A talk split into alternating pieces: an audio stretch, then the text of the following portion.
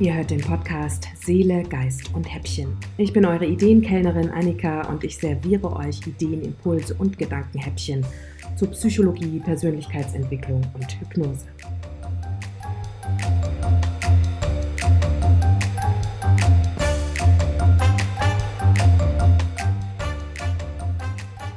Herzlich willkommen bei Seele, Geist und Häppchen.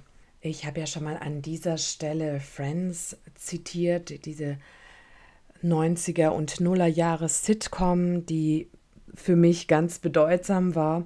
Und da hatte ich äh, den Charakter Phoebe zitiert mit I wish I could, but I just don't want to. Jetzt ist kürzlich Matthew Perry gestorben, der die Rolle von äh, Chandler innehat, einer meiner Lieblingsfiguren der Seriengeschichte überhaupt, würde ich sagen. Und wahrscheinlich habt ihr es eben auch mitbekommen, dass er jetzt kürzlich mit 54 Jahren gestorben ist. Ich hatte schon, ich glaube, Anfang dieses Jahres äh, mir seine Autobiografie durchgelesen mit dem Titel Friends, Lovers and the Big Terrible Thing. Der hat ja ein ganz besonderes Leben gehabt, was über drei, fast vier Jahrzehnte von seiner Suchtthematik geprägt war. Der hatte verschiedene Suchtprobleme, unter anderem Alkohol und das Schmerzmittel, das Morphin Vicodin, Vicodin. Und ja, also diese Geschichte liest sich natürlich auch ganz schön anstrengend, weil man eben diese ganzen Aufs und Abs, die sich in so einer jahrzehntelangen Suchtthematik da wiederfinden, natürlich auch mitmacht.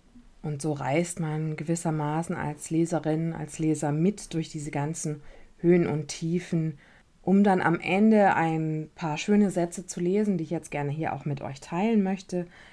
The one thing I got right was that I never gave up. I never raised my hands and said, That's enough.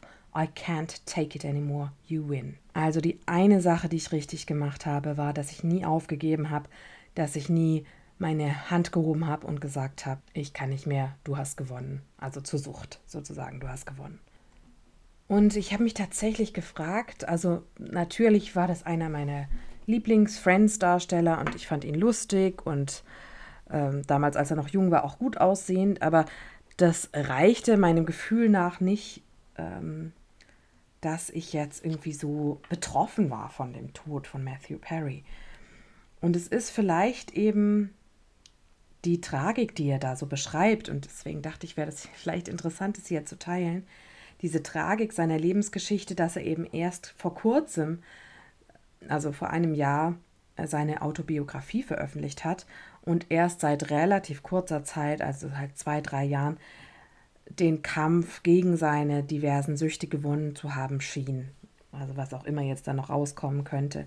Und das ist natürlich eben auch die Tragik, dass jemand sagt, okay, jetzt weiß ich, wie es funktioniert, ich hab's raus und dann kurz später endet sein Leben. Und für ihn war das eben auch sehr wichtig, dass sein Buch auch als Ermutigung für all diese Menschen, die mit ähnlichen Herausforderungen kämpfen, gesehen werden soll. Also er spricht darüber, wie wichtig es ist, dass die Sucht eben mit vielen Menschen, mit der Hilfe von vielen Menschen auch bekämpft werden kann, dass man nicht alleine dastehen muss. Und er wollte jetzt auch seine äh, gesamte Power da rein investieren, anderen Menschen zu helfen, von ihren Süchten loszukommen. Und er beschreibt eben sehr detailliert in seiner Autobiografie, wie es dazu gekommen ist, dass er bewusstseinsverändernde Substanzen zu sich genommen hat. Und zwar bereits mit 30 Tagen als Kind, was viele Koliken hatte und deswegen viel geschrien hat und deswegen ein Barbiturat verschrieben bekommen hat, das ähm, viel genutzt wurde zu dem Zeitpunkt.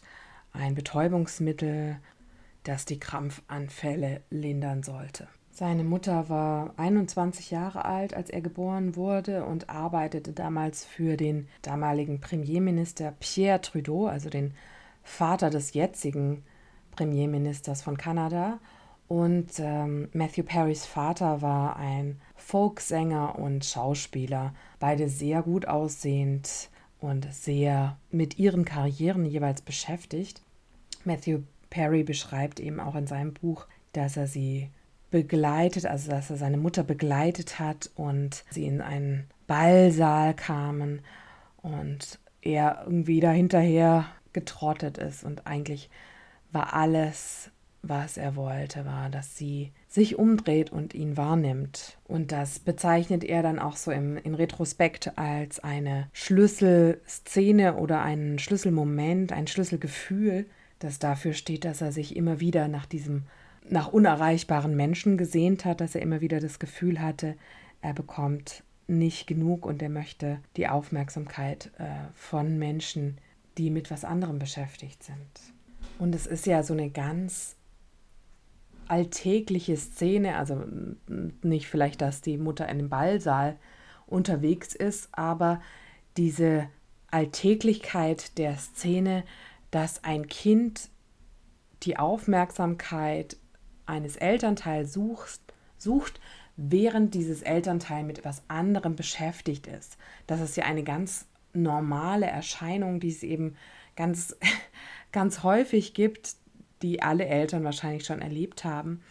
Ich glaube, das ist ein Teil von dem, was diese Geschichte aus meiner Sicht so rührend macht, dass Matthew Perry, ja, einer der bekanntesten Schauspieler der Welt, der in wahrscheinlich der be beliebtesten Sitcom der Welt gespielt hat, der der ganzen Welt sein Talent gezeigt hat und seine Größe bewiesen hat, dass auch er anscheinend ein riesen Mangelgefühl in sich hatte und aus diesem Mangelgefühl heraus mit diesen diversen Suchtthematiken zu kämpfen hatte.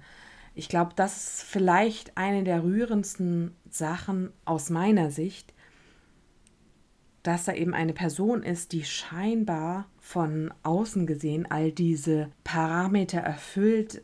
Ich meine, es ist ihm natürlich auch Liebe und Bewunderung und jede Menge Geld zugeflossen und trotzdem dieses grundlegende Bedürfnis nach Aufmerksamkeit, nach Liebe, nach Bestätigung wurde mutmaßlich nicht erfüllt und das hat eben dieses Loch in ihm hinterlassen. Er war nicht in der Lage, sich selber diese Liebe, diese Aufmerksamkeit, dieses Verständnis für sich selbst zu geben und hat dann immer wieder mit verschiedenen Dingen versucht, diese Leere zu füllen, dieses dieses Angefülltsein, dieses Glücklichsein zu spüren und ähm, ja, beschreibt dann eben auch zum Beispiel, als er das erste Mal mit 14 dann seinen ersten Rausch hatte, dass er sich so angefüllt gefühlt hat und das Gefühl hatte, ah ja, so müssen sich normale Menschen fühlen, immer fühlen. Also das war so seine Wahrnehmung der Dinge. Ich will jetzt damit nicht sagen, Matthew Perrys Eltern sind schuld an der Suchtthematik, das sagt er auch selbst in seinem Buch. Weder seine Mutter noch seinen Vater will er da beschuldigen. Worauf ich hier hinaus will, ist, glaube ich, wenn du es nicht in dir hast, wenn du nicht an dich selbst glaubst, wenn du nicht an deinen eigenen Wert glaubst, dann ist dieses Loch in dir, dann ist diese Leere in dir und dann ist es egal, ob du Matthew Perry heißt oder Annika Beifuß oder Lara Staudenmeier. Es ist vollkommen gleichgültig. Dann empfindest du diesen Mangel, weil niemand dir dieses Gefühl von Vollständigkeit, von Richtigkeit, von Wert geben kann, das aus dir selbst herauskommt.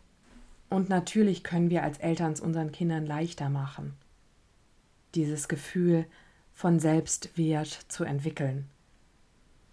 Aber als Erwachsene kriegen wir das nur hin, also wenn wir das als Erwachsene nicht haben, dann kriegen wir das nur geregelt, wenn wir es für uns selbst geregelt bekommen.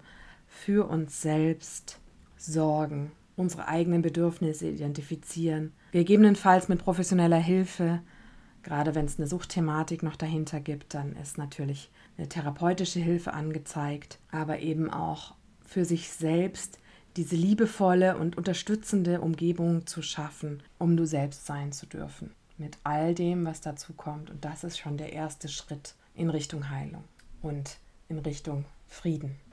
Und deswegen glaube ich auch tatsächlich, dass, äh, wenn jetzt alle sagen, Matthew Perry möge in Frieden ruhen, dass er das auch wirklich kann. Denn er hat, glaube ich, ganzheitlich seinen Frieden gefunden. Dafür muss man zum Glück weder Serienstar noch tot sein.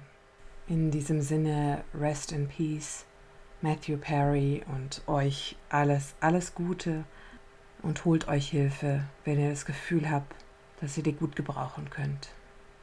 Vielen Dank, dass du diese Episode von Seele, Geist und Häppchen bis zum Ende gehört hast. Wenn du die folgenden Folgen gerne hören möchtest, dann folge mir doch und abonniere gerne diesen Podcast. Falls du Interesse an Coaching oder Hypnose mit mir hast, dann buch dir gerne ein kostenfreies Kennenlerngespräch auf meiner Seite www.anbeicoaching.de. Das ist ein Wort und Anbei ist mit zwei N geschrieben und steht für Annika. Ich hoffe, wir hören uns bald. Bis dann.